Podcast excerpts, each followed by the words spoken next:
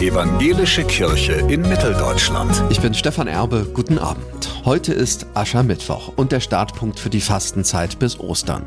Die bundesweite Fastenaktion der Evangelischen Kirche hat diesmal das Thema Komm rüber, sieben Wochen ohne Alleingänge, sagt Ursula Ott. Es geht tatsächlich darum, auch so nach der Corona-Zeit, wo man ja sehr vieles alleine regeln musste, in seinem Homeoffice, in seiner kleinen Familie, jetzt endlich wieder auf andere zuzugehen und zu sagen, Mensch, lass uns was zusammen machen, andere mitzuziehen. Die Corona-Zeit hat Spuren hinterlassen und Studien zeigen, wie sehr sich viele auch wegen der vielen Krisen nach Hause zurückziehen. Umso mehr könnte man ab heute sieben Wochen lang bewusst öfter sagen, komm rüber. Ich glaube, diese Erfahrung kennt jeder, dass man sich echt so einen Ruck geben muss und denkt, oh nee, auf dem Sofa wäre es auch schön. Aber wenn man dann wirklich von jemand anderem sagen lässt, komm rüber, komm mit, dann ist es meistens doch echt eine viel schönere Zeit. Bei der Fastenaktion sieben Wochen ohne Alleingänge hat jede Woche ein anderes Thema, sagt Ursula Ott vom Kuratorium der Fastenaktion. In der ersten Woche miteinander gehen, ganz allgemein und nächste Woche mit den Liebsten. Und das ist nicht nur was für Paare. Dann äh, geht es auch um liebevolle Gedanken, um die Herkunftsfamilie, der man auch in der Woche vielleicht mal jedem eine schöne Karte schreibt und sagt, ich denke an dich. In der dritten Woche geht es dann raus aus der Komfortzone. Denn mit Komma rüber ist auch gemeint,